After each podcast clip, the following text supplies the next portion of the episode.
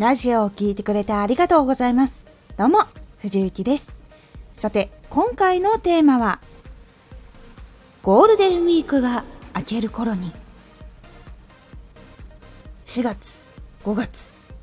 とかなりエネルギーを使って頑張ってこれたのに急に辛く感じてしまうあなたへ。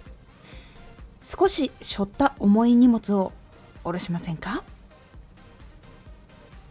このラジオでは毎日19時に声優だった経験を活かして初心者でも発信上級者になれる情報を発信しています。それでは本編の方へ戻っていきましょう。張り詰めすぎ、力みすぎっていうのはずっと続けることは実は難しいのでもしも知らずに頑張りすぎていたら毎日を続けやすくするために毎日の過ごし方を見直してみてください。構私もその知らない間にガチッとこう力んじゃったりするところってあります。もうその時って歯食いしばってたり無意識にこう作業してる時に歯食いしばってたり寝る時に歯食いしばってたりとかあとはもう体もなんか知らないうちに緊張しててなんかちょっとこうストレッチしたらすごくガッチガチだったっていうところで気がついたりとかすることもあったりとか心にも余裕がやっぱりなくなってしまうこともあります。そういう時は時間があるとすぐに何かをしてしまって休む暇があったらやらなきゃってなっちゃうし常に何かをこう続けてその中には本当はきつくて無理とか断りたいなって思うこととかもこう誰かから頼んでもらったこととかもやっぱり詰め込んでしまってこうやっていることとか今のことがこう嫌になってしまって毎日が辛いっていう感じになったりとか睡眠が浅くなったりとかでもうメンタルも全然浮上しないみたいな感じになってしまって自分が悪い方向にこう行ってしまうループを生み出してしまうことが非常に多いんです。なのでこの時にこう自分がどういうことをこう毎日続けたいのか。でその続ける理由っていうのはどういう目標があるのかみたいなことを整理して自分の中ではっきりさせてあげることが結構大事かなと思うので今回その私がよくこう自分の毎日とかを整理する時にどこのポイントをやるようにしてるのかっていうのをお話しします。結構5つ振り返ってみるようにしたりとか整理するようにしています。1つ目は私が人生で本当にしたいことは何か。2つ目は私がどんな生活をしたいのか。3つ目はそのために必要なことは何なのか。4つ目は毎日何を最低限するのか。5つ目は何は絶対にしたいか。を見直して整理するようにしてみてください。最初のその自分の人生で本当にしたいこととか自分がどういう生活どういうふうに収入を得てどういう環境で生活したいのかっていうのをはっきりさせるとその方法が分かったりとかやんなきゃいけないことが分かったりするのでそれ以外のことをこれをやる必要があるのかこれは本当はないものだなというふうにこう分けることができるようになっていきます。なのでこの5つっていうのを振り返るようにして自分の本当に今もやりたいこと何かなとかそのためにやっているこれっていうのは無駄だなとか無駄じゃないなとかっていうふうにやっていく。そうすると頑張りすぎっていうのを少し防ぎやすくなります。ついついね頑張りすぎてしまう人っていうのは自分の目標を達成した時とかも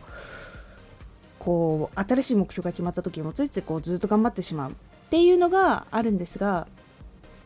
一つここでこう私も気づいたことなんですが頑張りすぎて何もできなくなってしまったら結構大変なんですよ。生活も苦しくなるしそして叶えるための時間のロスっていうのも生んでしまうので自分が健康にそれはもう体もメンタルもどっちも健康に毎日続けやすくするための量だからこれ最低限何をするのかっていうところが4番目に入ってるんですが最低限本当に体調が悪い時でもこれならできるだろうっていう本当最小の量を決めてで時間がある時とか自分がやれるぞっていう時はちょっと多くやってもいいよっていう風にしておかないと結構やっぱり大変な時が来た時に続けられなくなってしまったりとか結構その大変な時っていうのはいろんなことが重なることが多いのでその中でもできるようにしておくっていうのが結構ポイントだったりします。